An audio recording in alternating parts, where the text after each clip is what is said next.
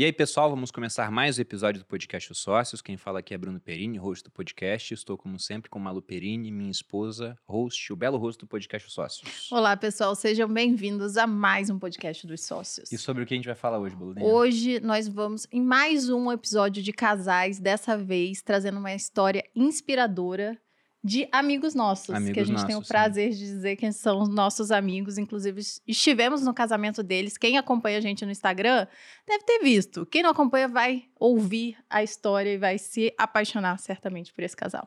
E antes de apresentar os nossos ilustres convidados, eu tenho dois recados para vocês, pessoal. Vocês devem ver um QR Code na tela da turma 22 Viver de Renda. Ela já começou, mas há pouquíssimo tempo. É uma turma onde estou regravando todo o conteúdo.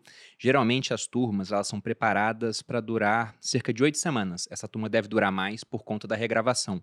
São mais de 130 aulas, eu estou mais ou menos na aula 60 agora em termos de regravação. E enquanto você entra no curso, assiste o conteúdo, você tem acesso a uma equipe de suporte que responde 100% das dúvidas. Então, para quem não conseguiu se inscrever na época que eu abri lá, lancei no Instagram as vagas, nós temos mais vagas agora que você pode acessar pelo QR Code. E o outro recado é do MyProfit, criado inclusive por um aluno do Viver de Renda da turma 10, o Rodrigo Poveron, que é a plataforma que eu uso para consolidar a minha carteira, ajustar a par de pagamento de imposto de renda, declaração de imposto todo ano. Foi a mais rápida que eu já fiz na minha vida esse ano. Então deu menos desgosto. Né? Sofrido E- igual, porém menos desgosto. É, o sofrimento é igual, porque o imposto de renda agora sabe mais da minha vida financeira do que a Malu. E não porque a Malu não, não gosta de saber, é que ela não quer saber o centavo. O pessoal do imposto, ele quer saber o centavo. Então, para quem quer facilitar a vida na hora de fazer a gestão da carteira e também de apurar essa parte de imposto, tanto em investimentos nacionais quanto internacionais, quanto em cripto, MyProfit ajuda muito. Para quem quiser assinar, eu lembro que é um cupom PERINE10, onde você pode obter 10% de desconto na sua assinatura. Tem link na descrição e tem QR Code aparecendo na tela também. Agora apresentando nossos convidados. Estamos aqui com Raquel Zendron, paraquedista, tetraplégica, ajuda pessoas na superação de seus limites através de sua própria história de superação na cadeira de rodas. Raquel, bem-vinda ao podcast Sócios. Eu que agradeço, gente. É um prazer estar aqui com vocês hoje. Obrigada. E estamos com Jefferson Lages, militar, paraquedista, marido da Raquel e companheiro de sua missão de ajudar pessoas. É E- até estranho falar Jefferson Lages. É estranho. É Tem que estranho. explicar para as pessoas. É o porque Lages da minha Lages- turma da MAN, pô. Eu, eu até vou engrandecer esse Aliás, currículo aqui. Membro da Lages. melhor turma de todos os 2010. tempos da Academia Militar das Agulhas Negras. Eu conheço Lages antes de você. É Que eu- verdade. eu conheci o Vizinho- Lages vizinho antes. lá na, É. na Vila Militar. Porque eles, o meu- os pais dele também são militares. Os meus pais eram militares. é, o meu irmão também era amigo dele. Antes de, de eu conhecer o Bruno, eu já conheci o Lages. Então, Ele sempre foi feio, cara, ou não? Ele piorou com o tempo, o Gente, irmão eu da Malu. falo- Pô, Ah. pode falar isso aqui, né? Pode. Eu tava comentando com ele ali aí embaixo agora, né? que ele ia zoar isso. É. Ah, sempre eu, zoa. eu, eu falei, pô, vou me controlar, né? Que é o Bill, né? O nosso É o querido Bill. Bill. Nossa, Nosso tadinho do meu irmão. Até eu chamo ele de Bill Malu. não, tem consigo. jeito, né, Raquel? É, eu, eu nem discuto mais. Bom, pessoal, mas para começar, para as pessoas que não conhecem vocês, né? é, o motivo de ter chamado o Lages, vou chamar de Lages, que é da minha turma da mão, foi como eu chamo ele há 20 anos, pô. E a Raquel é porque eles têm uma história muito bonita. E todo mundo que assistir aqui vai entender o porquê dessa história. Eu queria começar pelo começo, de fato. Como vocês se conheceram? Vai. Então vamos lá. A gente se conheceu dentro do avião, na Skydive Cerrado. Foi muito engraçado, porque eu já tinha feito um salto duplo de paraquedas quando eu tinha 19 anos. E eu achava o máximo, assim, ah, saltar de paraquedas. E uns amigos vieram, foram para lá, inclusive aqui de São Paulo, e quiseram saltar. Eu falei, vamos na hora. E eu liguei e marquei naquele mesmo final de semana, e justamente estava tendo um evento. E tinha um avião grande que é o avião que tem lá hoje de 14 paraquedistas. E eu entrei no avião para fazer meu salto duplo. Tava lá ele com uma menina perto dele. Eu pensei, nossa, que lindo! Um casal saltando junto ainda. Achei que ele fosse tá. casado. Era lindo porque era o casal. Entendi. Faz sentido, faz sentido. Eu achei, eu juro que eu achei que eles fossem casados, estivessem saltando e tudo mais. E eu super empolgada com o salto, quando eu desci, né, tinha terminado meu salto, eu perguntei pra menina, e aí, vocês foram bem? Como é que foi? Eles estavam numa competição. E ela assim, nós fomos super bem no salto. Eu falei, ah, me mostra o salto. Ela assim, não vai dar agora, mas entra no Instagram, na foto tal, e adiciona a gente que você vai ver. E foi isso que eu fiz. Entrei no Instagram na foto tal e adicionei as pessoas. Eu não sabia quem era quem, porque todo mundo com aquela foto lá saltando no Instagram. Não sei para que, que eles fazem isso, mas não dá para reconhecer. E um deles era o Lages. Aí a partir daí que ela me deu mole, que essa parte ela não conta. Essa parte ela não Até conta. agora tava tudo vindo bem. É sempre assim. isso era Gente. Todo casal a gente pula essa parte. Por acaso o Perini fala que você deu mole pra ele? Mas é verdade. Ah, Pelo menos ela Foi admite, mal. né? foi mal, então é. Mas- Nessa mas- parte, infelizmente, eu não tenho do Mas, que negar. francamente, quem pode julgá-la, pessoal? É, resistir. Como Mas a julgar? verdade é que foi mútuo, entendeu? Entendi. Ele, ele também deu em cima de mim e eu. Vocês Não- ficaram não a primeira muito. vez no baile da artilharia, não foi? No terceiro? Não, Não, foi foi antes. Foi no quando baile eu- da artilharia foi quando ele ficou com ciúmes, porque ele tava com a ex-namorada dele. Ah, já. e- Foi uma treta grande, mas não vamos entrar É, nesse não, detalhe esquece. aqui. Não, é melhor É, não. Vamos é, focar em vocês. Vamos focar no que a gente estava falando. Mas enfim, então eu dei mole pra ele, né? Ah, Foi assim, fim. comecei a falar com ele desesperadamente no Instagram. Não, mentira. Diz ele que ele me viu quando eu adicionei. É, eu tava fazendo alguma coisa em casa, né? Hum. E aí fui mexendo no Instagram rapidinho. E aí quando eu vejo, falei, pô, tá gata demais pra me dar mole assim, né? aí larguei. Tadinha, não tava nem sabendo o que ela tava fazendo. É, Essa é. era a real. Ela achou que você era comprometido. Inimputável, inimputável. aí eu peguei o celular de novo e falei, uai, mas é aquela garota do, do salto, né? Aí começamos a conversar. Qual ano que foi isso, gente? 2017. Foi 2017. 2017. A gente se conheceu no dia do paraquedista, dia 22 de outubro. Foi mesmo. Ah, Tem essa coincidência legal. também. Foi Que era um evento dia. que a gente estava fazendo na escola, que na época a escola era mais enxuta, né? Hoje cresceu pra caramba. É, E era um avião muito pequeno. Então, quando tinha avião grande, era um evento, né? Saía aqui de Boituva ou de- Piracicaba, de São Paulo. E aí virava um evento enorme pra gente lá, né? E aí a gente chamava o pessoal para saltar duplo e a gente fazia algumas pequenas competiçõezinhas, né? E aí nesse, nesse mesmo avião estávamos lá. E no meu time tinha essa menina que ela achou que era minha esposa. Achei, achei lindo. Mas enfim, a gente começou a conversar. Depois a gente acabou se aproximando muito, porque eu queria fazer o curso, então a gente conversava muito sobre paraquedismo. Acho que ele estava inventando um assunto para se aproximar de mim ou não. Não, mentira. Aí, never know. enfim, né? Eu não vou saber. Mas aí, enfim, aí foi assim. E a gente acabou se encontrando e, aos poucos fomos nos apaixonando um pelo outro. Aí começaram a namorar e ficaram noivos. Ah, Isso. Foi Noivamos. rápido, eu lembro que Foi que foi rápido. rápido, porque eu lembro que o Laje estava sempre com uma mulher diferente. Pode falar, Malu, uma- fala a aí. gente tava, não sei qual foi um dos bailes que, eu- que a gente conheceu a Raquel, é. Foi nessa hora. Foi, Foi na Exaú. foi. Ah, foi e aí vocês estavam dançando pra caramba. E o Ah. Lages gosta de dançar e você também gostava de dançar também e tal. Eu lembro que, que eu falei, nossa, bonita a mulher do Lages ainda. Falei assim, bonita bicha. Aí estavam lá dançando. Foi assim, foi, eu lembro que foi aí que eu conheci você. É, pra quem não sabe o que é ESAO, depois que o, o oficial ele se forma na AMAN, aí ele vira oficial, né? Entra como cadete vira oficial. Aí quando ele sai capitão, ele faz um curso de aperfeiçoamento. Eu já não estava mais no exército, mas o Lars é da minha turma, o irmão da Malu também é da minha turma. Estavam se formando, eu fui lá no baile. E aí foi quando a gente conheceu a Raquel na época. E isso foi alguns meses antes da cirurgia, não foi? Exatamente. Na classificação da ESAO, né? Eu fui classificado para Rondonópolis, até queria vir aqui para Barueri, mas o estudo não, não deixou, né? não sou o 01 da turma. E aí fui para classificado em Rondonópolis, né? Ficava mais próximo ali da de Goiás, né? Que é de Goiás. E aí isso foi em fevereiro, né? Na virada ali do ano de, dois, de 19 para 20, quando ela fez a cirurgia em fevereiro de 20. A gente se conheceu em novembro de 2019. Foi bem pertinho mesmo. Ah, foi bem pertinho, é verdade. Super pertinho. A cirurgia foi quando? Foi em Fevereiro. fevereiro, de de 20. 2020. E que cirurgia foi essa para o pessoal entender, Raquel? Tá, eu fiz uma cirurgia de hérnia de disco. Tava com uma hérnia na cervical, mais ou menos parecido com o seu caso, sabe, Bruno? E depois da cirurgia eu saí e não tava com nenhum movimento. Daqui para baixo, inclusive assim, até hoje eu não sinto, né? Daqui do peito para baixo, realmente não tenho nenhum movimento, não sinto. Tenho alguns movimentos de braço, mas já alguns músculos específicos, por exemplo, eu não tenho tríceps, então eu não consigo transferir da cadeira para cá, etc. Aí eu preciso de ajuda. Na verdade, ela fica tirando casquinha de mim essas horas. Né? Fico mesmo. Fico, eu me aproveito, vou fazer o quê?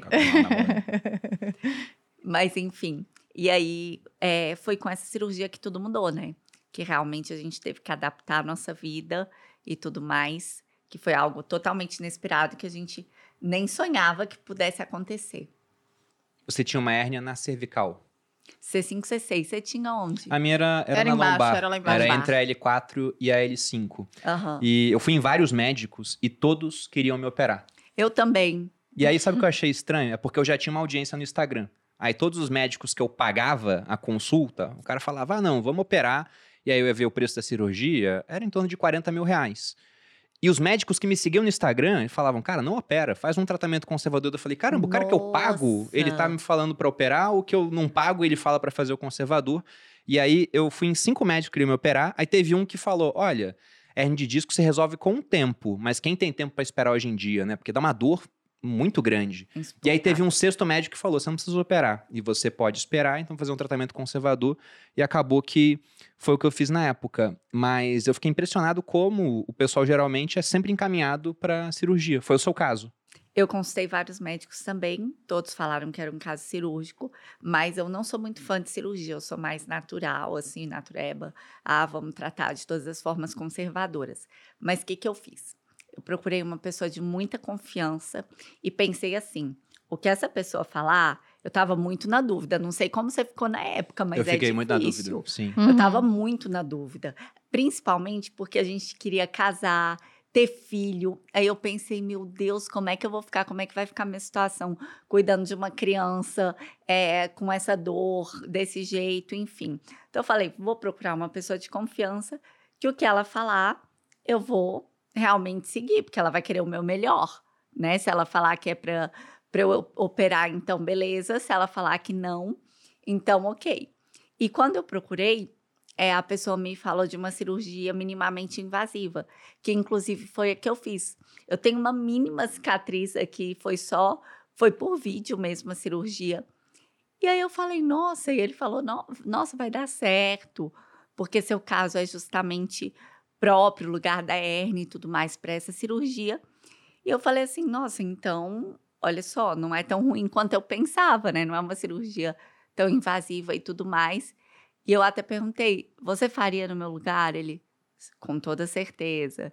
Perguntei algumas outras coisas também, tipo se tinha algum risco eh, de lesão na medula tal. Ele falou, não, isso nunca aconteceu. Eu falei, então tá bom. Então, Então vamos lá. Uhum. Então vamos parar de ter medo é, desnecessariamente. Até falava, na época lá, a gente estava em Rondonópolis, eu aqui, eu ficava, amor, será que não é melhor eu fazer essa cirurgia depois? Não ficava, É, não, acho que porque- não vai dar tempo, vamos fazer depois. E Rondonópolis não tem tanta estrutura, né? Como ela estava aqui em Goiânia, no eixo Goiânia-Brasília, eu falei, ah, já faz logo É aí. melhor, né? A recuperação é melhor. E ficar com a minha família, né? É. É, a recuperação era rápida também, que foi uma coisa que me chamou muita atenção. É, o pessoal falou pra mim que se eu fizesse, eu sairia andando, tipo, É. dois dias Exato, depois. Passava eu um dia lá também. e depois. No dia Exato. seguinte. Que era aniversário dela, inclusive, né? Ela fez a cirurgia, no dia seguinte era aniversário dela. É, vários amigos de- seus que a gente conversou no casamento, que a gente conheceu bastante gente, falou, falou que você já estava com tudo preparado, assim. Você falou, não, vai ser tranquilo, eu vou fazer, é, vou entrar, né, internar, e no outro dia eu vou sair e tá tudo certo. Então, é como se fosse Exato. algo bem mínimo mesmo. Isso. E, por exemplo, eu só ia ficar internada por causa da anestesia. Tipo, se eu tivesse bem, eu poderia até sair no mesmo dia. Então, eu pensei, beleza, faço dia 3, amanhã é meu aniversário, vou estar em casa, já respondo as pessoas. Eu sou a pessoa que gosta de aniversário, sabe? De receber ligação, de responder as pessoas. Então, eu falei, vai estar tudo certo, vou falar com todo mundo.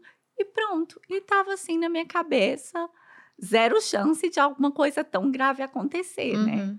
Mas a gente não sabe o que vai acontecer na nossa vida. Hum. Isso que é o fato, né? Ninguém sabe como é que vai ser o dia seguinte. E também a gente, ela tava perdendo força na mão, né? Ah, já tava perdendo força por causa Ela da tava perdendo força na mão. Aí uma vez ela saltando, e aí não conseguia puxar aqui. né? Nossa. Pra frear, né? É. E aí eu falei, cara, ela não conseguia levantar uma garrafa assim de água. É, eu quase Eu tava- operei no, no primeiro médico que eu fui, porque eu já tinha perdido o movimento do pé. Viu? Eu faço na grama, né? eu- Geralmente lá no Instagram, eu faço o dedo do pé pra cima. Tinha um pé que não subia mais. E aí, o primeiro médico que eu fui, eu fui no Einstein, aqui em São Paulo. Eu cheguei com muita dor. Ele falou: olha, o teu pé não volta mais. E se você não operar, você pode perder o controle do esfíncter e ficar impotente. Quando ele falou isso, eu pensei, meu Deus do céu, né? Acabou minha vida. Tem que operar agora. Não, mas ele E foi. ele ainda falou assim, ele foi como é que você escroto. vai, é, como é Ele que foi você vai dar escroto. conta da sua mulher se isso acontecer? Ele falou isso na Ele minha não cara. falou isso. Falou. Esse cara tinha que ser Meu processado. Aí depois eu Vamos pensei, não, quieto. vou uma segunda opinião. Aí o segundo já foi um pouco mais tranquilo. Ele falou, não, teu pé pode voltar. Voltou tudo no final. Mas eu lembro que eu saí apavorado da primeira consulta. Eu não consegui dormir. Eu falei, caramba, será que tem que esperar uma segunda? Porque se tá tão grave assim, Tô é melhor tempo, operar. né? E aí você pensou a mesma coisa por causa do, do braço. Exato. Porque o que, que aconteceu? Ele falou a mesma coisa. Ele falou: olha, se isso ficar muito tempo, muito tempo não, se isso ficar um tempo, você pode perder a força e não voltar mais. Eu falei: meu Deus, então eu vou ter que parar de saltar. Eu vou ter que parar. eh, Como é que eu vou cuidar dos meus filhos? É, como é que vai acontecer se eu ficar sem a força do braço? Então, para mim, foi uma coisa muito grave. E eu não sabia que isso tinha acontecido com você, porque foi exatamente isso que me deixou É, muito a gente não assustada. conversou, né? Na época o Bruno já tinha tido a hérnia. Já Já, tinha. tinha se Só que a gente não se viu há um tempão, se é. cumprimentou, barulho de festa. Não. É. Eu sabia da hérnia de tudo mais, mas não desses detalhes Dos que ele tinha detalhes, te falado sim. isso. Entendeu? É. Então, Enfim. aí, enfim. ah, enfim. Aí, o, como que foi Eu- mas eu queria saber o que, que deu errado na cirurgia, por exemplo. Porque se era pra ser um negócio minimamente invasivo, o que, que aconteceu? Isso eles não sabem, Eu não, não conseguem dizer até hoje. Não consegue não dizer? conseguem Não dizer consegue. até hoje. Não fala. Foi uma Infelizmente, reação do é. corpo. Enfim, Totalmente inesperado. É, Algo. pare- Enfim. Nem sei te dizer. E aí, para gostaria pensar de ter muito essa nisso, verdade. É, Mas porque- aí, para explicar para as pessoas também, quem tá assistindo e quem tá ouvindo, às vezes a pessoa não tá assistindo, né? Aí você saiu, então, sem nenhum movimento quando nenhum. você saiu de lá. Na verdade, eu tava muito pior do que eu tô hoje, porque Não, eu, falei não- pra você, toda vez que a gente se encontra, eu falo, nossa, Raquel, você tá mexendo mais os braços, tá mais, com mais mobilidade, né? graças a Deus. Aí eu nem o ombro eu conseguia levantar. Ela mexia a cabeça. Eu não conseguia, 30 é, graus só a pra cabeça.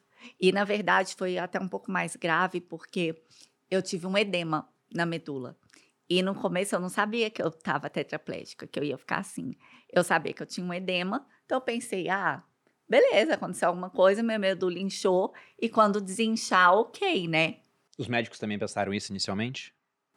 Havia essa possibilidade, porque quando existe um edema, ninguém sabe o que, que vai acontecer após o edema. Então, antes do edema cessar, não daria para saber quais danos exatos eu teria, entendeu? Uhum. Mas enfim, mas eu acho também que ninguém teve coragem de olhar para minha cara e falar assim: "Oi, querida, agora você está tetraplégica do nada". Pelo menos eu acho que foi uma coisa assim meio complicada, Aos poucos, sabe?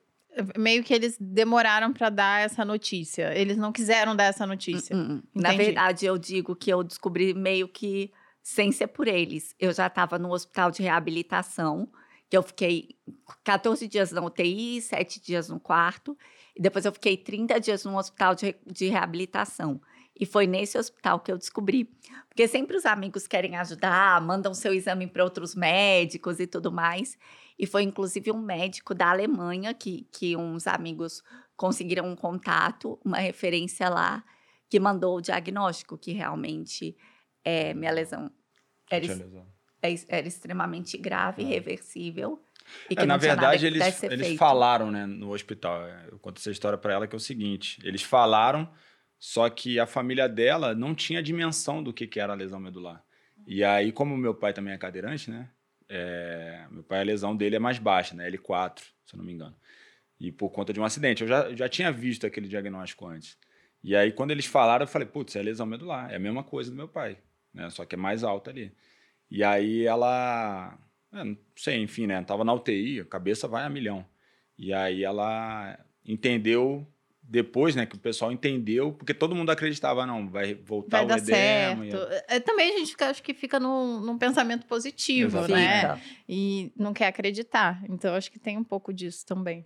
Acontece sim isso. Você tem a melhor, na melhor possibilidade e acessar o edema. Então você fica ali, meu Deus, vai cessar o edema e eu vou ficar bem, né? E como foi quando você descobriu que não, não vai cessar e é uma condição permanente, né? Enfim, é, eu digo assim, até na UTI foi um pouco complicado, mesmo eu não sabendo, eu falei, eu tenho que ficar o melhor possível. como eu falei, o edema estava subindo, então eu tive problema respiratório e tudo mais. E se eu não ficasse bem ali, eu ia ter que ser entubada e a situação ia se complicar. E aí, na hora, eu pensei, eu usei muito assim, eu fui muito racional.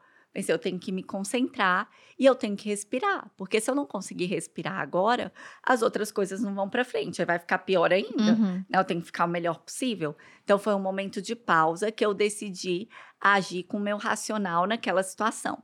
Beleza, comecei a respirar e a fazer tudo com muita calma, com muita pausa. E realmente, se eu não focasse na minha respiração, se eu apavorasse ali, Uhum. eu sei que era uma linha muito tênue entre eu apavorar e as coisas ficarem pior e eu ser entubada e a situação só piorar. Então fui indo adiante. E desde então, a minha família, eu vi que estava todo mundo muito abalado. Eu vi, eu pensava no Lages, eu falei, meu Deus do céu. Inclusive na UTI eu virei e falei. Assim que ele chegou para me ver, porque ele estava em Rondonópolis, ele não estava em Goiânia. Eu falei, amor, você não precisa ficar comigo. Eu sei que a gente está noivo, mas você já passou pelas suas dificuldades, você tem uma história familiar de superação, você tem o seu pai que passou por isso. Falei assim: você não é obrigado. Eu não sei por que que isso está acontecendo, mas isso é uma coisa minha, entendeu? E você já passou pelos seus desafios. E eu te amo e você não tem que ficar comigo. Isso não, não é assim. E ele virou para mim e falou: nunca mais repita isso. E foi isso que aconteceu. E hoje eu agradeço a ele, a Deus, a todo mundo, porque eu não sei o que seria da minha vida sem ele. Porque realmente a gente se completa e realmente a gente consegue alcançar muitas coisas juntos. A gente brinca que a gente é um time maravilhoso. Somos porque sócios, né? Somos sócios. É, é tipo Mas vocês, é a primeira é a sabe? sociedade que a gente tem, né? A gente também. A gente sempre. A, sociedade de vida é a primeira que a Isso. gente escolhe. O Exatamente. Bruno disse que é a mais importante de todas. E para mim é a escolha mais importante da vida. Para mim sempre foi. E tem uma coisa engraçada que agora eu acho que eu nunca falei, mas agora eu acabei de pensar que eu sempre pedi para Deus, sabe? Eu falei se eu pudesse escolher uma coisa na minha vida, qualquer coisa, eu queria escolher o marido, o meu marido, que é, que é a pessoa que vai formar minha família comigo, que vai viver ao meu lado. E se eu parar para pensar, eu tive essa oportunidade. Talvez eu não escolhi o meu futuro profissional exatamente como eu estava imaginando, ou talvez eu não escolhi a minha, a minha condição exatamente como eu estava imaginando, mas eu escolhi o meu marido. E eu realmente acho que essa é a escolha mais importante da vida. Porque quem está com a gente do nosso lado é determinante para quem a gente vai ser na vida, para a gente alcançar nossos sonhos, para a gente fazer o que a gente acredita, né? Eu concordo. Vocês estavam juntos há quanto tempo na época? Desde 17, né? A gente se conheceu em 17, final de 17, começamos a namorar. Não era muito tempo, eram uns dois É, anos que a gente Em abril estava de junto. 18, né? Então, quase dois anos, quase três, digamos Isso, assim. Isso. E o que, que passou na tua cabeça? Porque você falou, poxa, o seu pai sofreu um acidente de. Foi com paraquedismo, não foi? Foi parapente, Parapente. na verdade. Parapente. Mas, Então você já tinha visto isso acontecer na sua família. E aí, quando a Raquel foi operar, que era uma cirurgia tranquila, tanto que você não tava nem lá, eu imagino por quê, porque ia entrar e sair no dia seguinte, não Exatamente. precisava. E de repente, cara, não saiu, tá na UTI. É, na verdade, o- quando ela me ligou no aniversário dela, né? Aí eu vi a cabeça, só a cabecinha mexendo assim, eu falei, hum. E na época eu tava de comandante de subunidade lá, e aí tinha o meu banheirinho, né? E aí fechei a porta, pessoal, capitão, capitão. Falei, não, dá cinco minutinhos aqui, cara. Aí sentei ali, eu falei, cara, né? Respirei fundo, falei, hum, isso aqui eu já vi essa cena, né? E aí eu fui, com, fui falar com o meu comandante na época, e aí expliquei toda a situação para ele e pedi para partir para Goiânia sem muito tempo para voltar. E aí quando eu cheguei lá, já tava, né, manter aquela calma dentro do caos, né? Né, tentar pelo menos manter a pose e e aí eu, eu já essa essa mensagem, essa essa caminhada ali eu já saberia o que que aconteceria, né? As dificuldades que são, né? Porque aí, às vezes as, as pessoas acham que a gente romantiza a cadeira de rodas, né? Que ela aparece toda bonitinha, sorridente, acho que é tu, ah, não, você só tá sentado aí, né? Mas a cadeira de rodas ela envolve muito mais problema, né? É toda uma logística, né? É, em tudo na vida. E eu já sabia o que, que ia acontecer. Só que aí eu, eu tentei não pensar tanto nisso, né? Várias pessoas me perguntam e me perguntavam à época. Pô, e como é que você tá? E como é que você tá? Eu falo, cara, tem que manter, tem que continuar, tem que partir para cima, porque você tem que sair do avião, né? Paraquedistas que somos. É, você vai ter que sair do avião, você vai fazer o quê? Vai ficar lá no meio? Não tem o que fazer. É, e aí você assume a responsabilidade, né? Eu falo isso com ela. É, foi o que eu falei com ela, né? De que, pô, não repita mais isso, porque eu não tô aqui por conta das tuas pernas, tem até a piadinha que eu falo, né? Que eu, quando a gente casou, quando eu te pedi em casamento, que eu falo para ela, é, eu, não, eu não coloquei cláusula de pernas funcionando. você né? tiver- Então, só né? se você estiver andando, só se tiver tudo Não vou ter ok. condicionante. Então mantém, né? mantém. Aí foi que a gente começou a adaptar a vida, né? Aí lá, como é que a gente vai viajar? Não sei, meu amigo. Gente vai viajar é que nem para vir para cá. Venho um dia antes, vou embora dois dias depois. É, agora a gente está com uma viagem grande para fazer também. É, a gente vai fazer uma faz uma logística mais diferente, né? Com mais tempo. Às vezes você tem Calma, a gente quer ouvir isso detalhadamente, pera. Vamos aos poucos. Primeiro, aí tá. Teve esse, essa, esse momento e aí começou a reabilitação. Depois a gente vai falar do lazer, é óbvio, Tá. né? A gente vai falar do casamento, do lazer, porque senão ultrapassa as barreiras. né, amor? Sim. Não, aí depois, então, vocês vocês começaram a, a reabilitação e adaptar a vida em relação a isso. E, e hoje em dia, inclusive, você já movimenta muitas. Muito, é, é o que eu falei, né? Quando eu conheci a, logo no início, você não mexia aqui. E agora você já mexe os braços e, e vem, e vem acrescentando isso. Inclusive, você mostra isso no Instagram agora. Sim, exatamente. É, então, eu melhorei muitos movimentos. Parte pela fisioterapia. Eu também fiz algumas cirurgias no Hospital Sara para eu conseguir abrir minhas mãos, meus dedos, na verdade, né? Eu não consigo um de cada vez, mas eu abro, porque a ideia é que no futuro existe uma cirurgia que é um- bem mais complexa, mas que talvez eu possa fechar o polegar. Então, talvez eu consiga segurar alguma coisa, etc. Então, essa parte da mobilidade, às vezes até as pessoas falam: não, mas você não é tetraplégica, você é paraplégica. Tá errado, porque eu pessoal nunca vi tetraplégica. Sim, várias vezes. É Isso nunca aconteceu com você Hã? no Instagram? Não, As mas, mas querem eu já imaginava que isso acontecia. Eu já imaginava, porque se você fala tetraplégico, o pessoal lembra É que não do, tem- do daquele ator que fez o Super-Homem lá atrás. Christopher Reeve, né? Que Isso. não mexia nada. Nada. E aí, poxa, como você mexe o braço, fala, ah, não, então o seu caso é, É. é diferente. Mexeu o ombrinho aqui um pouquinho, não. não É. Não. Mas, enfim, a tetraplegia, né? Ela, se eu tiver parte do comprometimento dos membros superiores, já é considerado uma tetraplegia. A pessoa pode até se mexer mais do que eu. No meu caso, minha lesão é C5, C6. Eu não tenho tríceps, que é o, o que seria meu sonho, que eu treino todos os dias, que é para eu conseguir realmente me transferir, ter um pouco mais de independência. Porque hoje eu preciso de alguém o tempo todo perto de mim para poder me auxiliar. Me auxiliar a, mexer de lugar, ou então não tem equilíbrio do tronco. Às vezes vocês viram aqui, né, que eu tava, se eu não tiver apoiado, eu posso cair para um lado ou para o outro. Enfim, mas, é, e além disso, a gente estava até falando das outras coisas que a lesão medular tem, né? Que é uma logística toda, porque a gente perde o controle dos esfínteres. Então, eu não tenho controle da bexiga, do intestino. Como minha lesão é alta, o sistema autônomo ele fica totalmente desregulado. Uhum. Então, eu não tenho controle da minha pressão. Às vezes a minha pressão cai. Se eu, eu falei sentindo ela, não, não vá Não, desmaiar desmaiar tranquilo. aqui. Desmaiar. não, Você desmaiar avisa. que é, Ela, dá, de ela dá sinais que tá indo desmaiar, né? Se a minha boca ficar branca, se a Ela minha ficando pupila branca. dilatada. Se ela ficar verde, aí, aí é. Aí quando ela fica verde, para tudo. Entendi. A branca é tranquila. branco tá de boa, né? Enfim, e além disso, né, tem a questão da pressão, tem a questão da temperatura também. Eu não sabia de nada disso, tá, gente? Uhum. Você eu foi consigo- aprendendo. Fui aprendendo. Eu não consigo controlar a minha temperatura. Se o tempo estiver muito quente, eu vou ficar como se eu tivesse com febre. Aí eu sinto uma- um sufocamento, uma coisa estranha. Se estiver frio, eu vou ter hipotermia. Realmente vou ficar tremendo até aquecer meu corpo. Então, são uma série de fatores que realmente mudam com a, com a tetraplegia, né? Mas, enfim, Aí a gente começou a fazer a reabilitação. Eu comecei a aprender a ter mais movimentos. Isso hoje já tem três anos e meio, então foi uma coisa muito devagar, uma coisa que eu treino muito e uma coisa que eu acredito muito, porque eu acho que isso também faz diferença, gente. Existe um limite para minha recuperação hoje pela medicina? Existe sim, porque é uma lesão irreversível e hoje pela medicina não existe cura para lesão medular.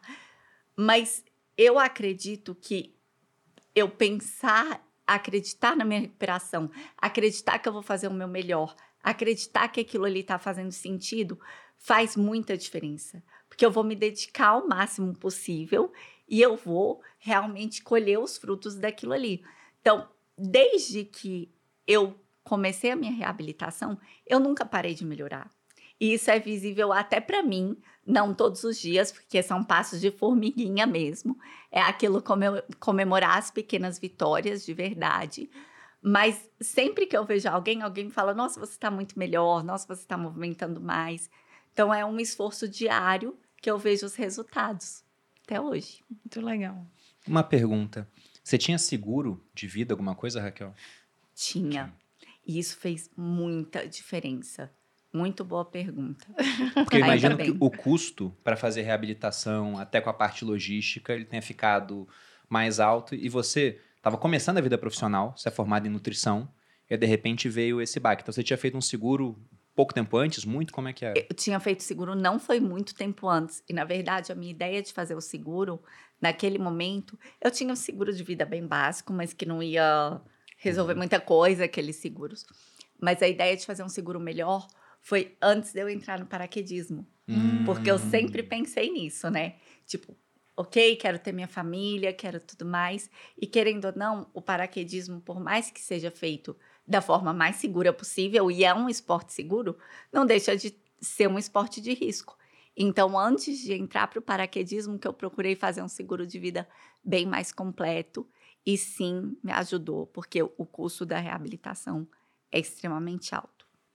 É, porque eu tive o seguro de vida quando era cadete, a gente tinha aquele da Polpex lá, né? E aí, quando eu formei, eu tirei o seguro de vida. Não, não preciso disso não, porque eu não vou morrer. Sobrava. Pensava assim, é, não Como vou todo morrer. jovem consequente acha que é invencível, Sobrava. né? Mas aí, quando eu fui pra brigada paraquedista, teve um salto de paraquedas que eu cheguei no chão igual um meteoro, cara. Cheguei muito Meu rápido. Deus. E aí, me quebrei todo. Daí eu pensei, não preciso de um seguro. E a gente também já tava junto, tinha União Estável na época. Eu falei, se acontecer alguma coisa comigo, né, tudo bem, pode ter pensão, etc. Mas eu queria que a minha família ficasse bem. Eu fiz o seguro e nunca mais deixei de ter. É aquilo que a gente faz pensando em nunca usar, né? Porque tem uma pequena chance de que algo possa dar muito errado na sua vida, e eu espero que não aconteça, mas se acontecer, às vezes você consegue receber um dinheiro que vai te ajudar a lidar com aquilo. Exato.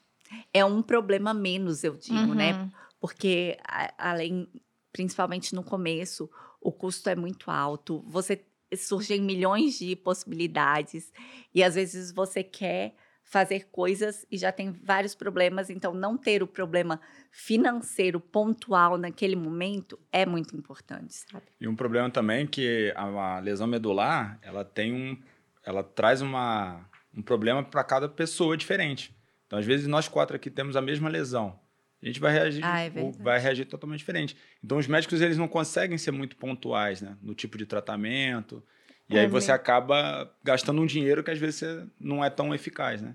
É, então, é, é por teste, como se fosse um teste. Vai e, tentando e, e vendo o que né? melhora. Exatamente. Entendi.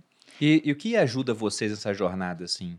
Tem algo a mais além de vocês dois? Por exemplo, tem grupos de apoio? Ou você busca, por exemplo, religião? Fala um pouco pra gente. Eu acredito que a família em primeiro lugar, né? As pessoas que a gente estão lá sempre deram todo o apoio. Eu sempre aprendi desde sempre com minha família que realmente eles são meu porto seguro. Então, a família em primeiro lugar, mas eu acho que todos os amigos, todas as pessoas que rezaram por mim. Eu sei que quando eu estava na UTI foi feita uma corrente mesmo de oração, de pessoas que eu nem conhecia e foi uma coisa muito grande. E eu tenho certeza que eu conseguia sentir aquilo. É muito importante porque a gente tem a capacidade de transmitir coisas boas para as outras pessoas. E muitas vezes a gente ignora isso na nossa vida, sabe? E eu conseguia sentir toda essa energia. Depois, quando as coisas foram crescendo também no Instagram, são tantas mensagens maravilhosas, tantas pessoas torcendo, é tanto apoio que eu realmente consigo sentir isso. E saber que eu estou ajudando algumas pessoas também me inspira a continuar. É, com certeza, Deus, não posso deixar de falar de Deus, de religião. Eu sou católica, embora eu não acredite que a religião que é o principal, e sim você acreditar em Deus, acredito que a religião é um caminho. Cada um tem a sua, outros não têm, e tá tudo bem. Mas é, saber que existe algo maior que a gente faz todo sentido e saber que ele tem um propósito para tudo. Eu realmente acredito que na vida a gente tem uma missão, a gente tem um propósito. E a lesão, por mais que seja muito difícil e por mais que eu não quisesse passar por isso, foi ela me mostrou tão claramente o meu propósito que eu já imaginava qual fosse. Eu sempre achei que eu fosse ajudar as pessoas, mas eu imaginava que talvez eu fosse ter uma creche no futuro. eu amo criança, ajudar de outro jeito. Realmente, é, Deus colocou na minha vida exatamente o que eu tinha que fazer. O Lages brinca, né? Ele falou assim: você sempre quis ajudar as pessoas, olha aí a oportunidade. Você tá tendo oportunidade agora, né? E eu falei, é verdade. Então, é, ter esse propósito e saber que as coisas são por um motivo muito maior é muito interessante. Então, a lesão me fez uma pessoa melhor.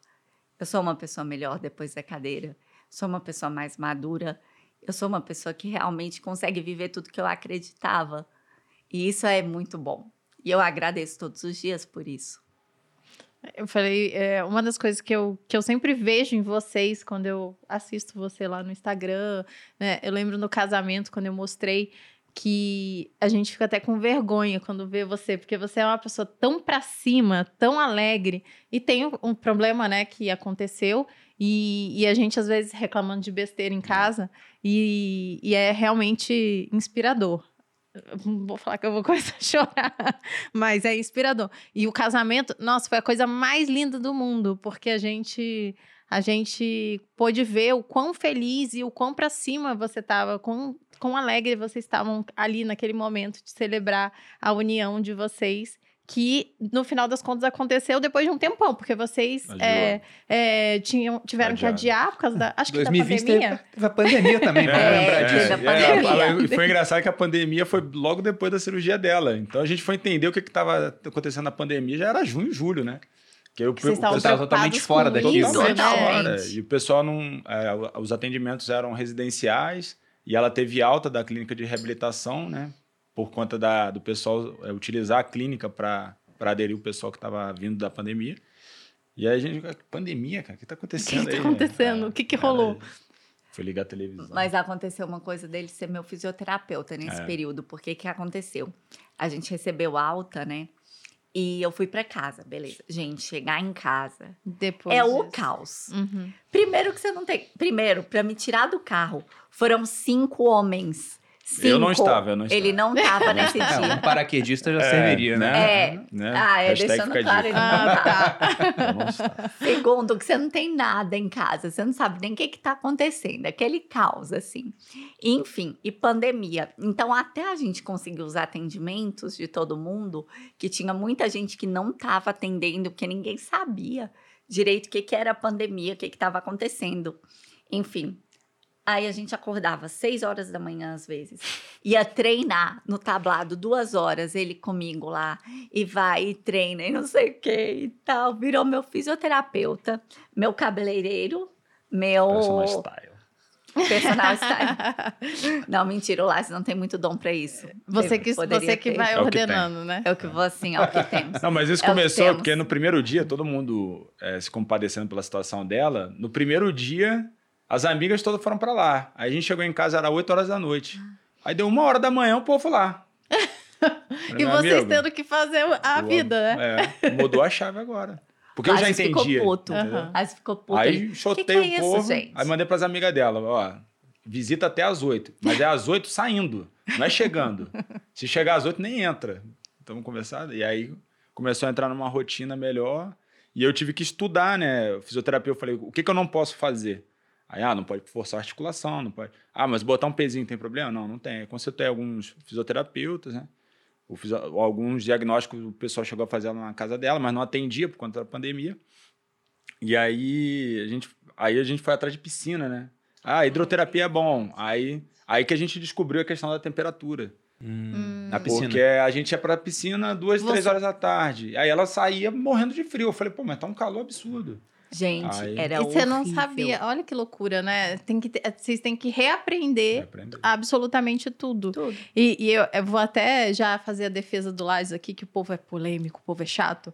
Porque o militar é uma pessoa direta, né? E, Sim. e eu convivo com militar, inclusive eu sou di- bem direta, as pessoas me acham grossa lá no Instagram, provavelmente porque é, eu tenho essa, Eu essa sou- eu sou característica serião, sou também. serião no Instagram. E, e, e quando o Lages fala esse tipo de coisa, não, vamos lá, é assim que tem que ser, é porque, de fato, ele tá pensando no melhor. E é uma brincadeira também, né? Ah, va- vai embora. Não, É. Vambora, Claro, gente. Era no- brincadeira, no- né?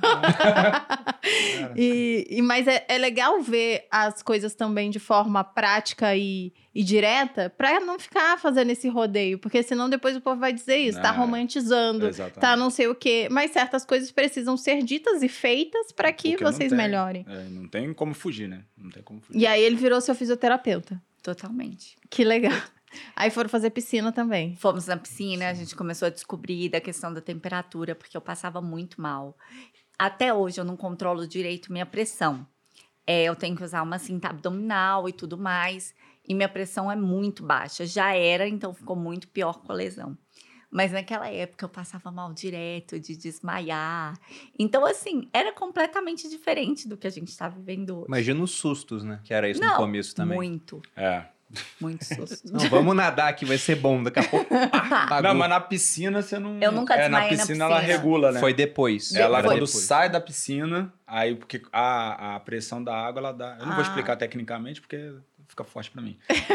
Mas a pressão da água dá uma segurada na pressão. Agora, quando ela saía, aí a gente fica, Nossa. demorava muito. Aí secando, deixar ela aqui, aí pega a cadeira de lá, aí nisso ela ia desfalecendo. Tadinho. Aí eu falei, não, agora já tem que deixar aqui, fica aqui, deixa, já sai, já entra. Porque a piscina a gente não tava em casa.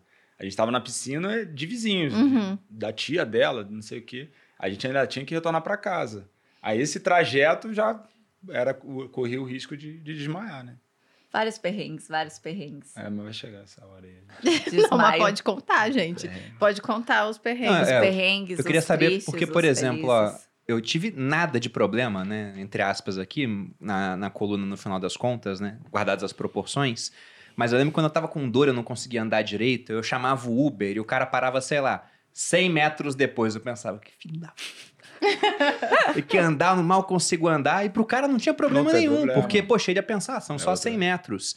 E eu fico imaginando tanto de coisa que a gente não tá atento, mas que, poxa, quando tem um problema, você vê, caramba, falta acessibilidade em tudo. No que, que vocês viram, por exemplo, que foi grande dificuldade, assim, pra adaptar? Você tá falando de Uber, né? Tão engraçado, porque é verdade. Tipo, a gente chamou o Uber também.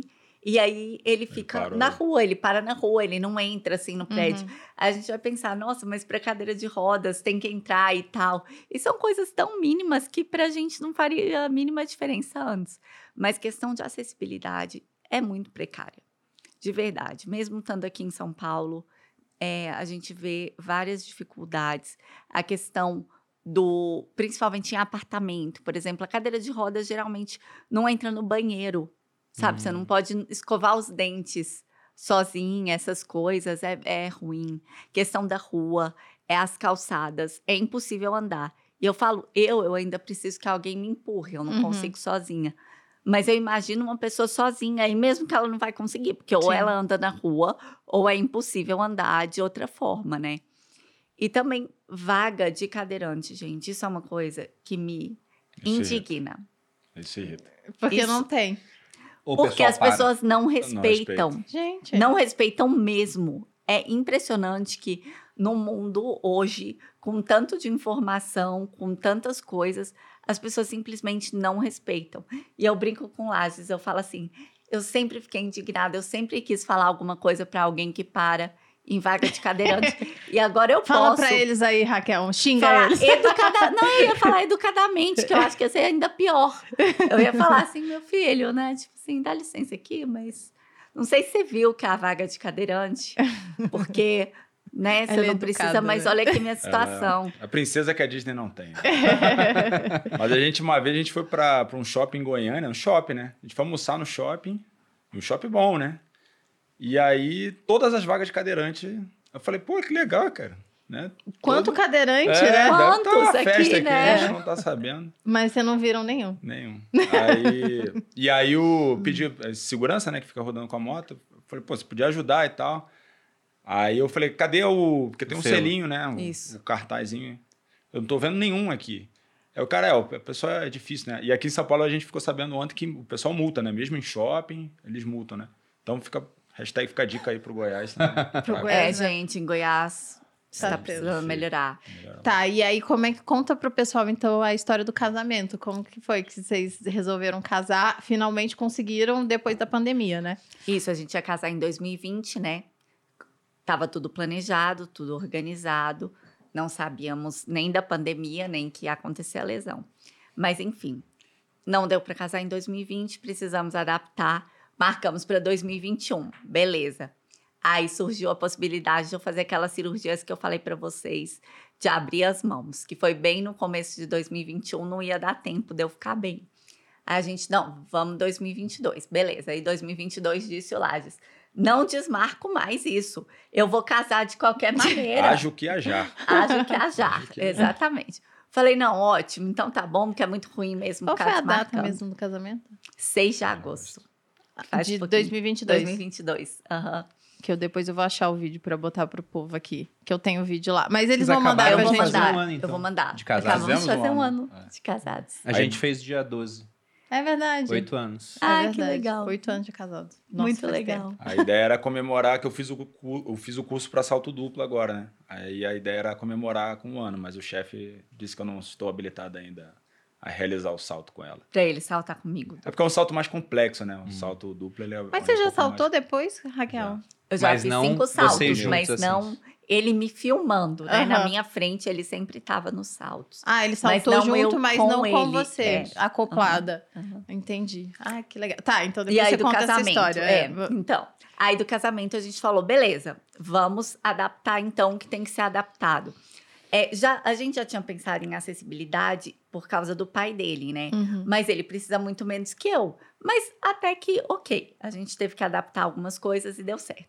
E aí a gente pensou, eu sempre pensei, ah, dança do casamento, né? Acho, sempre achei lindo. Falei, ah, eu queria que tivesse. Falei, quer saber de uma coisa? Vai ter e a gente vai fazer do jeito que der. E aí a gente começou a ensaiar. A gente foi. é, teve uma pessoa, a Bruna, lá, que ela nos ajudou na coreografia e tudo mais. E a gente começou a ensaiar. E do nada, gente, todo mundo, sempre no dia do ensaio, alguém chegava lá em casa. Tipo assim, ou uma tia, ou uma Porque amiga. era, era sexta. a- Ah, final é, da era tarde, sexta no final da sexta, final tarde. tarde. Era Ah, bem tá. um dia que. Aí eu sei que todo mundo parava e o povo começava a chorar, chorar, chorar. É, Vem eu do confesso nosso que eu chorei ensaio. bastante também. Aí, Mas porque foi muito lindo. aí a gente ficava assim, cada ensaio era uma emoção única. Era muito legal, porque parece que cada ensaio já estava acontecendo alguma coisa, eu não sei dizer. Era o amor. Foi. é o amor, né? O amor. Enfim, mas foi muito legal. E o casamento também foi uma coisa tão sonhada, tão planejada, com todos os nossos amigos e todo tanta emoção. Eu não sei se, se vocês acham Não, isso, mas todo lindo. mundo fala que parece que tinha uma uma coisa boa assim, uma energia muito boa no lugar. Uma áurea tinha, assim. Ah, tava- realmente Eu- foi uma delícia. Eu lembro que delícia. tem umas fotos assim de pessoas nada a ver, né? Tipo, os amigos do Rio com os amigos dela de Anápolis. Eu falei, cara, em que momento vocês que, que se aconteceu conheceram aqui? na mesma foto? pra- Foi muito legal. Foi muito Foi legal. muito Foi muito legal bom. mesmo. E foi uma festa, foi quase, um- foi um presente nosso para todo mundo que, que participou daquilo ali também, né? Na nossa família, dos nossos amigos que estiveram do nosso lado. É, eu sei que vocês não fizeram festa, né? A gente Não, não, fez, não fez, ainda. Eu queria desistir, eu também. Acho que ninguém quer fazer, né? Mas é, depois eu aconselho. Valeu a pena. Valeu a pena. Eu falava pra ele, eu falava, eu quero. Eu sempre quis, falei, eu quero alguma coisa, não precisa ser nada assim, mas eu queria marcar aquele dia com principalmente as pessoas. Minha ideia da festa era mais ter as pessoas que sempre torceram pelo casal ali.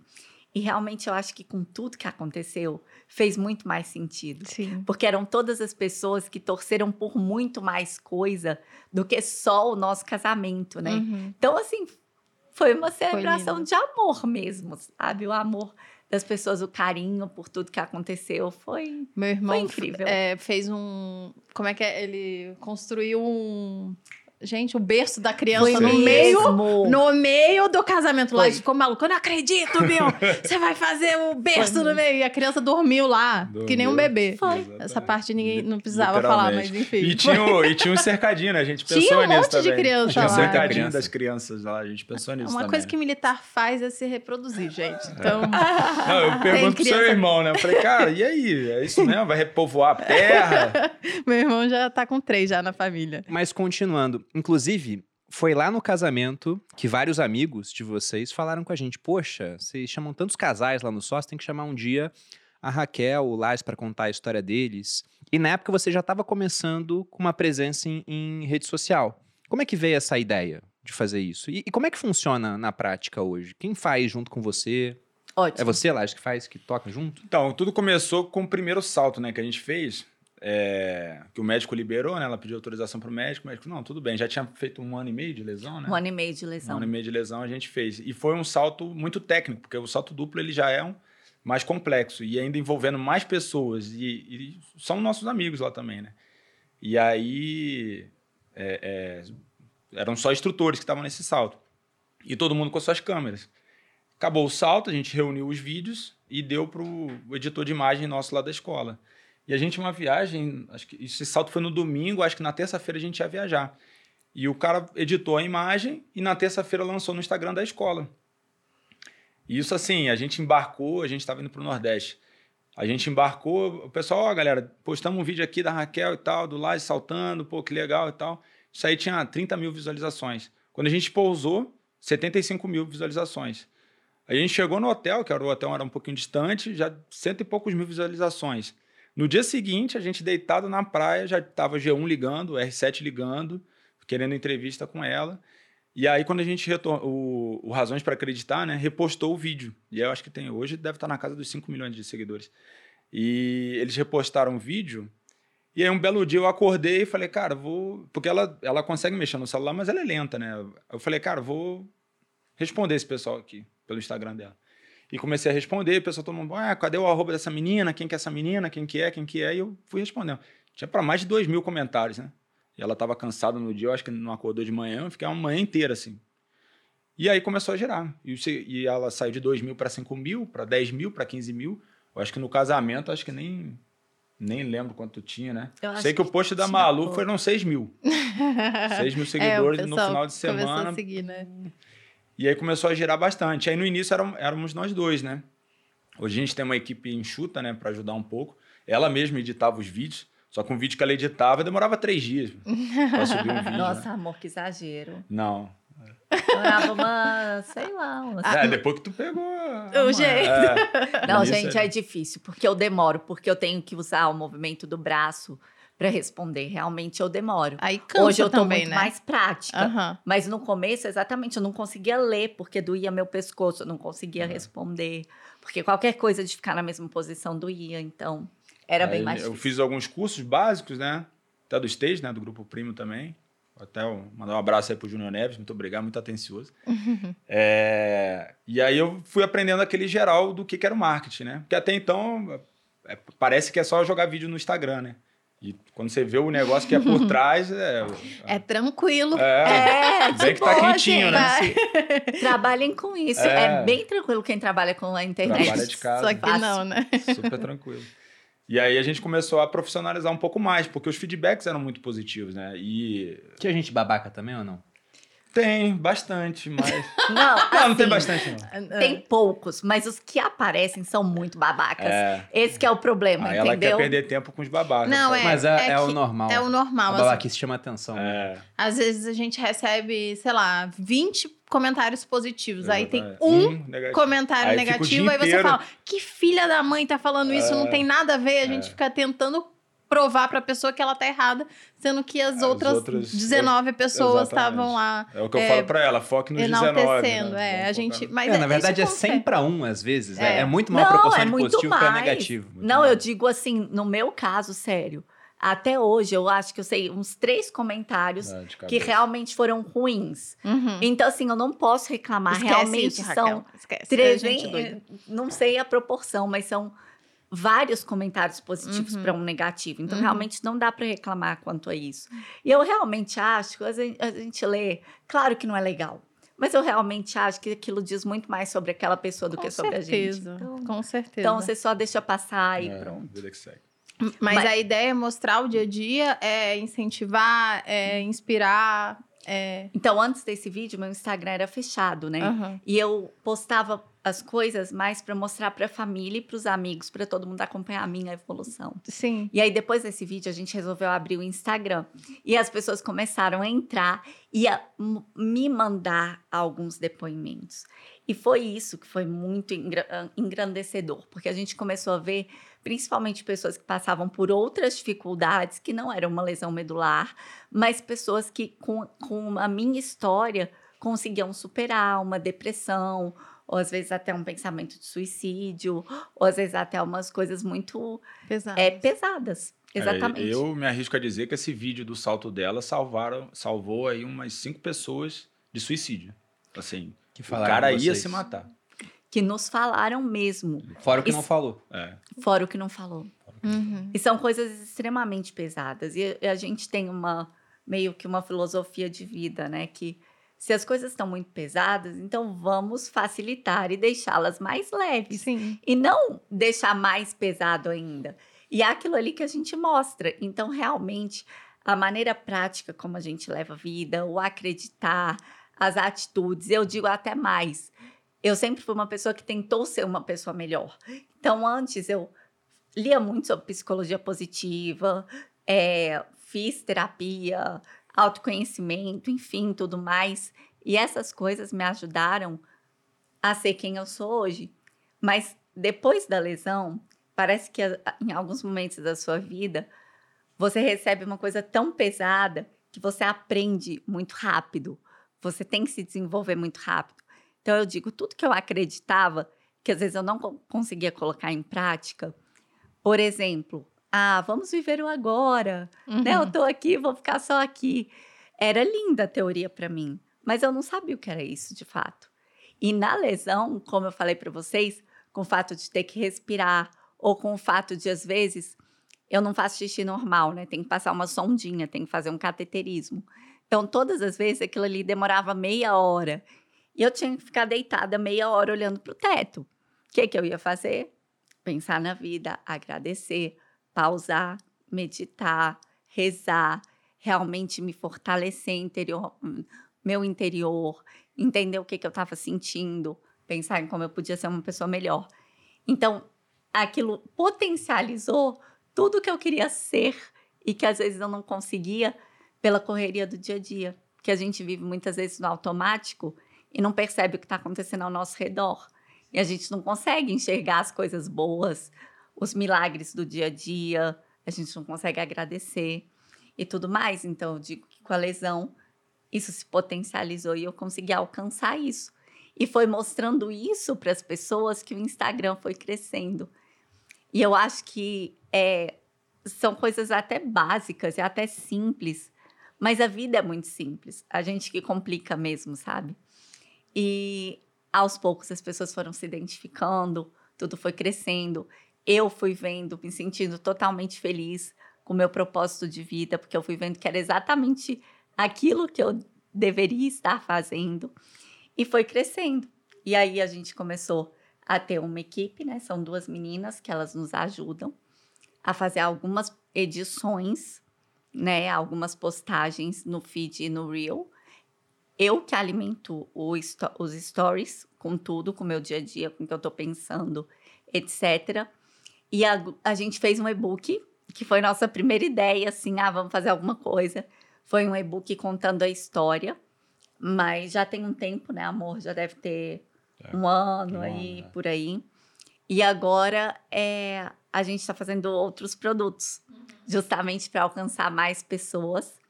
Tem a imersão Supera, que vai ser lançada agora com algumas vagas limitadas, que a ideia é tanto na teoria quanto na prática, mostrar que a felicidade ela pode ser aprendida, ela é uma escolha e que a gente pode ser feliz e superar nossas adversidades, apesar das circunstâncias que a gente vive, que a felicidade não está nas circunstâncias, ela está dentro da gente. Que legal. E a gente também tá, tá já planejando um curso mesmo, gravar um curso para poder atingir ainda mais pessoas, porque na imersão eu preciso de vagas limitadas, eu não consigo é, atender todo mundo. E já no curso poderia ser algo mais, Abrangente. mais abrangente, algo Que maior. legal, que legal. Tô bem feliz. Tá sendo muito legal. Tô estudando bastante também. Não, que bom. Eu troquei uma ideia com o Lázaro sobre isso, né? Marketing digital, tudo, a gente conversou um pouquinho. E há pouquíssimo tempo, a gente recebeu aqui no podcast um, um filósofo chamado Guilherme Freire. A gente fez um episódio sobre liderança. Muito bom. E aí, o Guilherme, ele deu uma definição de vocação que eu achei muito boa. Porque você fala, ah, o cara, a vocação dele é tal, né? Ele fala que vocação é você fazer o seu melhor dentro daquilo que te foi dado. E aí, se você pensa, né, que às vezes a vida te surpreende e te dá, né, certos presentes ou não, né? Coisas ruins podem acontecer também. Mas vocação é fazer o melhor dentro daquilo que te foi dado. E você está buscando fazer o seu melhor para motivar essas pessoas que estão passando por dificuldade, mostrar para elas que, por pior que seja um problema, e alguns querem colocar um fim quando isso acontece, esse não é o fim, é só alguma coisa que ela vai ter que passar para aprender, para evoluir, para se tornar alguém melhor. Então, espero que você ganhe muito dinheiro com isso, Raquel. Muito. Até porque, por vários momentos aqui, a gente falou que a lesão é, é irreversível. Só que é reversível hoje. Exatamente. Vai saber no futuro com Elon Musk colocando chip no cérebro das pessoas. E já tá acontecendo, Já tá né? Pois é. E aí, quando começar a acontecer, primeiro vai ser muito caro. E a então, gente quem é vai ter acesso é quem tem mais ainda, né? recurso. Muito. Depois, com o tempo, vai ficando mais barato. Vocês têm ideia do, do que já está sendo possível hoje? Vocês estão acompanhando essa evolução né, desses mecanismos que podem fazer o pessoal recuperar movimentos? Sim. É, primeiramente a questão da robótica mesmo, né? E dos chips, que fazem tipo uma ponte digital entre o cérebro e a medula. E assim as pessoas estão conseguindo recuperar os movimentos. Obviamente, gente, é porque às vezes a reportagem é meio sensacionalista, né? Tipo, É clique. Nossa, Chegou a pessoa. Exatamente. Voltou, saiu voltou a andando. andar. Isso. Nossa, colocou um chip e voltou a andar. E você pensa, meu Deus, agora ela tá fazendo tudo normal.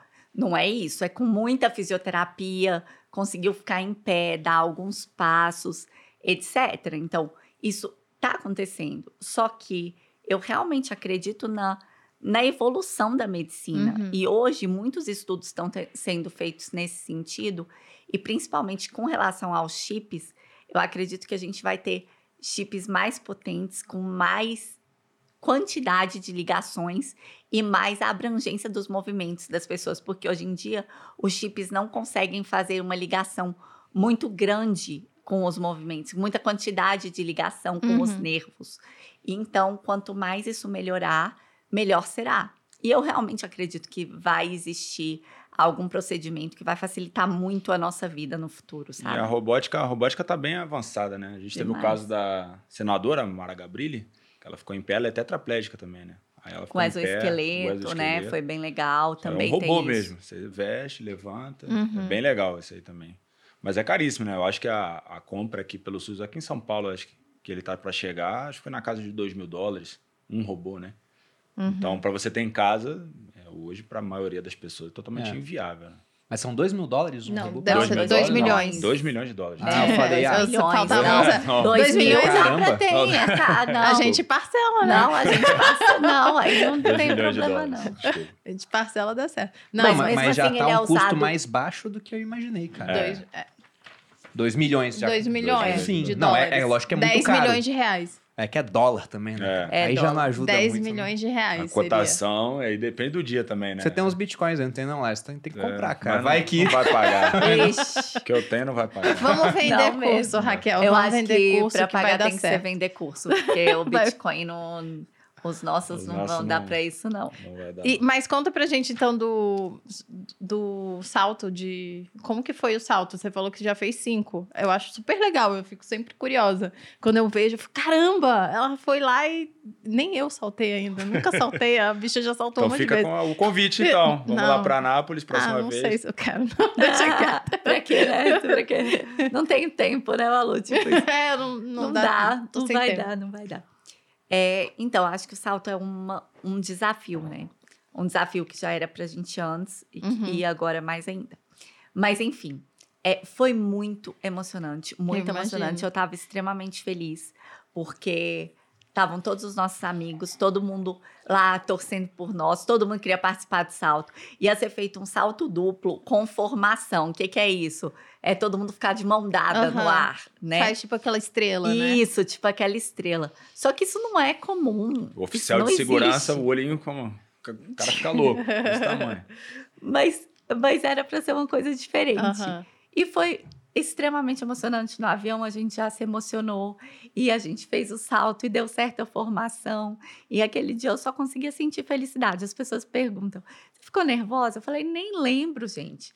Que nervosismo que eu tava tão feliz de voltar e de adaptar um sonho que eu tinha, sabe? Uhum. Que foi extremamente gratificante, foi uma uma sensação E depois vocês saltaram de novo. Saltamos. Eu, eu falo assim, eu acho que eu vou ser considerada a pessoa com mais salto duplo da humanidade. Tipo é porque saltar é uma coisa que faz parte da nossa vida. Então eu não quis parar com isso. Uhum. Pensei, mesmo que não seja a mesma sensação, de vez em quando eu vou fazer um salto duplo.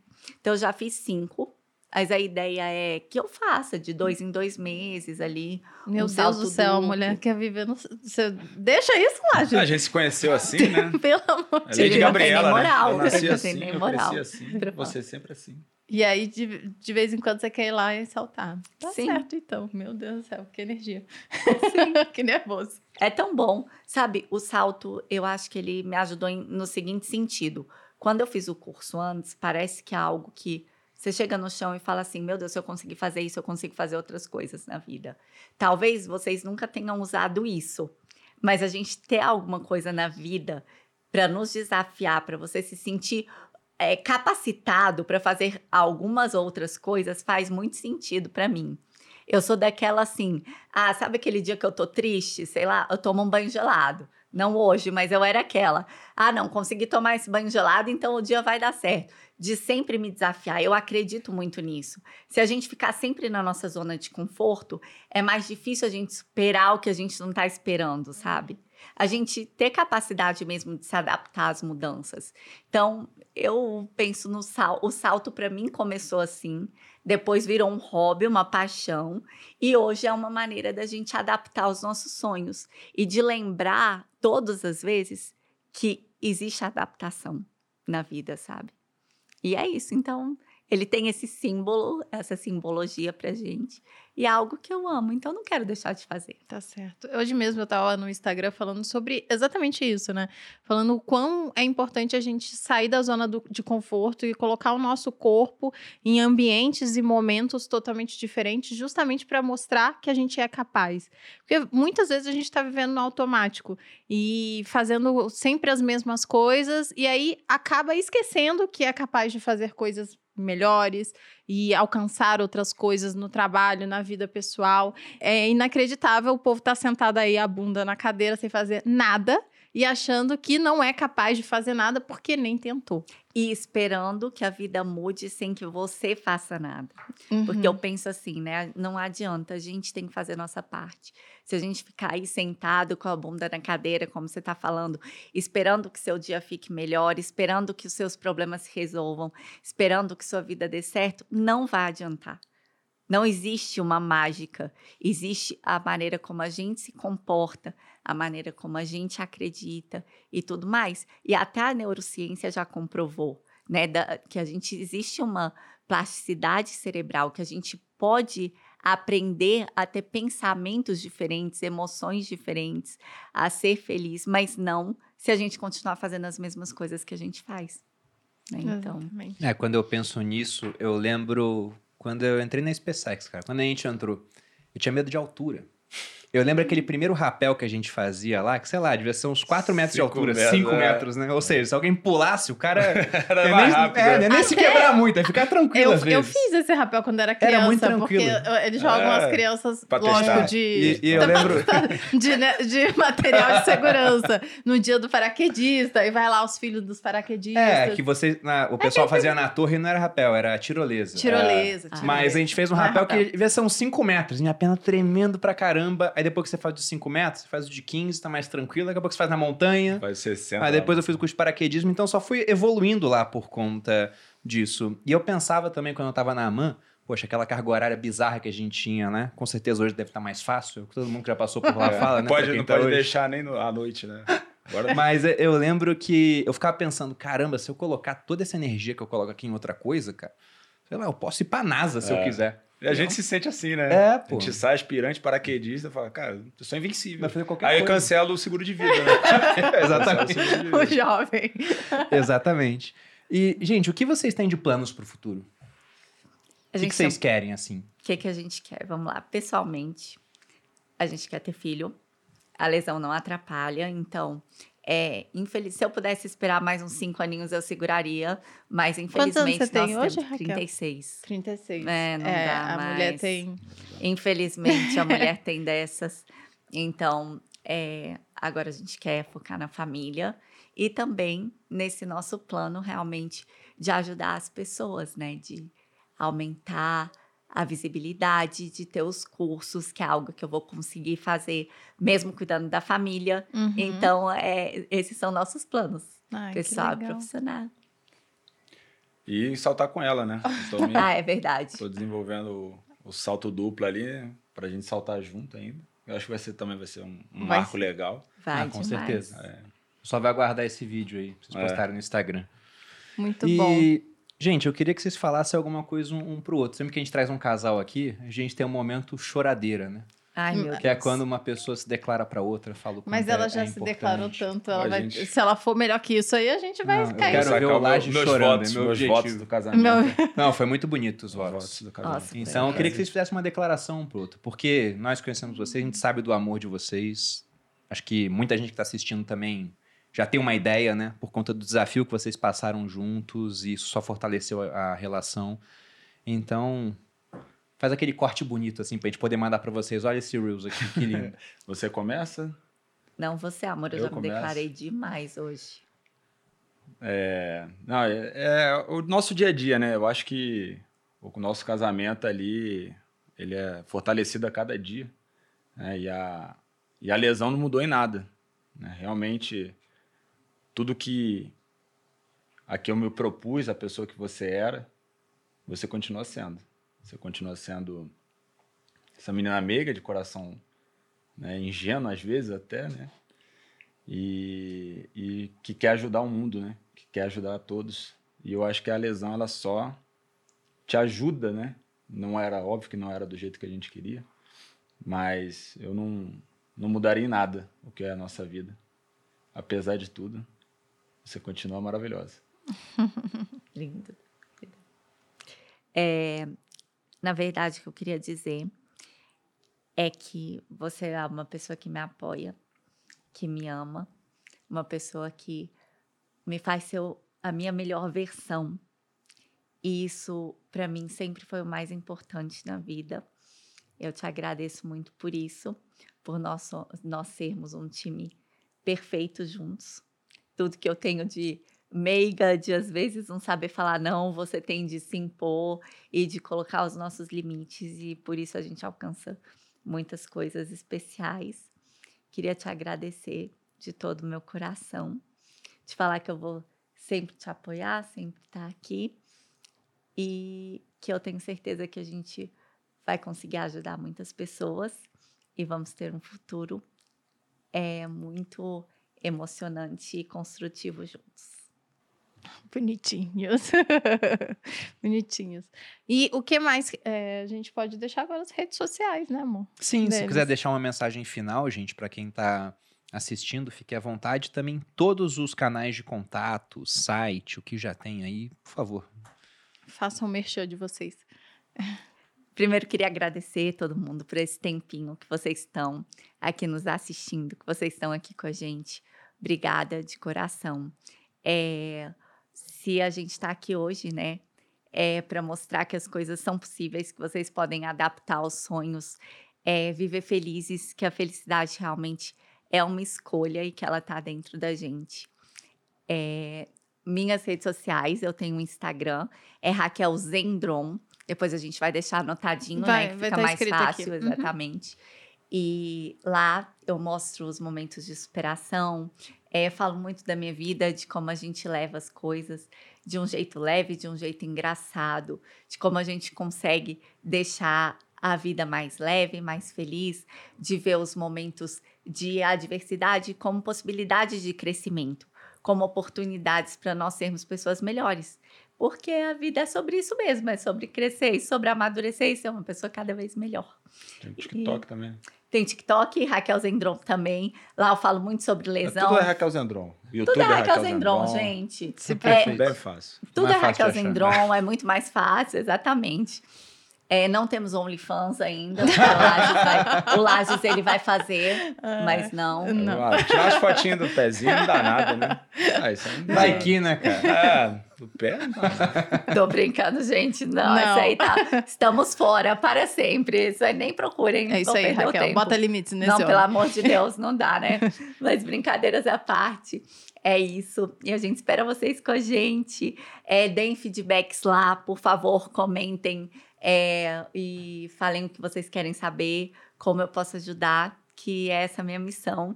E eu agradeço por vocês poderem me ajudar a cumprir o meu papel de vida, que é ajudar as pessoas. Hum, muito aí. bom. E Quer a deixar minha, alguma tua? cara? a minha missão. Não, eu não tenho rede social. Quer dizer, eu tenho, mas não é profissional. Não tenho TikTok. Fãs depende, né? Vamos, Você... vamos conversar mais depois sobre isso. Mas Muito a minha missão hoje é apoiar a minha esposa, né? Eu acho que é, e, e como vocês fazem aqui, né? O casamento é uma sociedade, né? Então não adianta um estar muito bem e o outro estar mal. né? Nós somos um time, como ela mesma disse. Nós somos sócios, nós somos parceiros, né? E, e é isso. Né? Minha missão então é ajudá-la a ajudar pessoas. Perfeito. Se eu tivesse que dar uma dica pra vocês é acompanhe a Raquel, porque se tem uma pessoa na rede social que pode falar com propriedade sobre ser feliz de fato a partir das coisas que você tem na vida, de fato é a Raquel. É, e eu vi isso todas as vezes que eu encontrei a Raquel, que é uma pessoa que realmente é muito pra cima, é muito leve, tá sempre com um sorriso no rosto, que é pra jogar na nossa cara que a gente tem que, que agradecer pelas coisas boas que a gente tem e agradecer pelas adversidades também, porque certamente elas vão fazer com que a gente cresça. Então, obrigada por estarem Nós aqui contando a história de vocês, mostrando pro pessoal a história linda que vocês têm, que realmente de parceria e de amor e de superação. Bom, e quem tá assistindo aqui, só vai seguir a Raquel se for gente boa, tá? ah, Porque tá, porque pelo pelo, amor de amor de Deus. Deus. eu só vai lá pra falar besteira. Não, Caramba, gente, não faça essa vergonha pra porco. gente, pelo É. amor de Deus. É, mas, gente, só agradecer. É um prazer recebê-los aqui. E, como eu disse, espero que tenham muito sucesso no digital, que ganhem muito dinheiro. E eu quero ver a tecnologia evoluindo, né? Vamos É. ver as surpresas positivas Obrigada. que vêm Amém. pela frente. Para quem assistiu, nosso muito obrigado pela audiência. Lembrando, vocês podem encontrar a gente aqui no podcast Os Sócios Semanalmente. semanalmente. Inclusive, nós batemos há pouquíssimo tempo 900 mil inscritos, não foi? Muito obrigada. 900 mil. Então, estamos na expectativa aí para ver se no final do ano a gente Até bate o um milhão. ano. E para quem quiser ajudar, compartilhe esse episódio, outros episódios com seus amigos. Vocês me encontram também no Instagram, Bruno Underline Perini. E no arroba Maluperini, lá no Instagram também. É isso, gente. Um grande abraço e até a próxima. Beijos.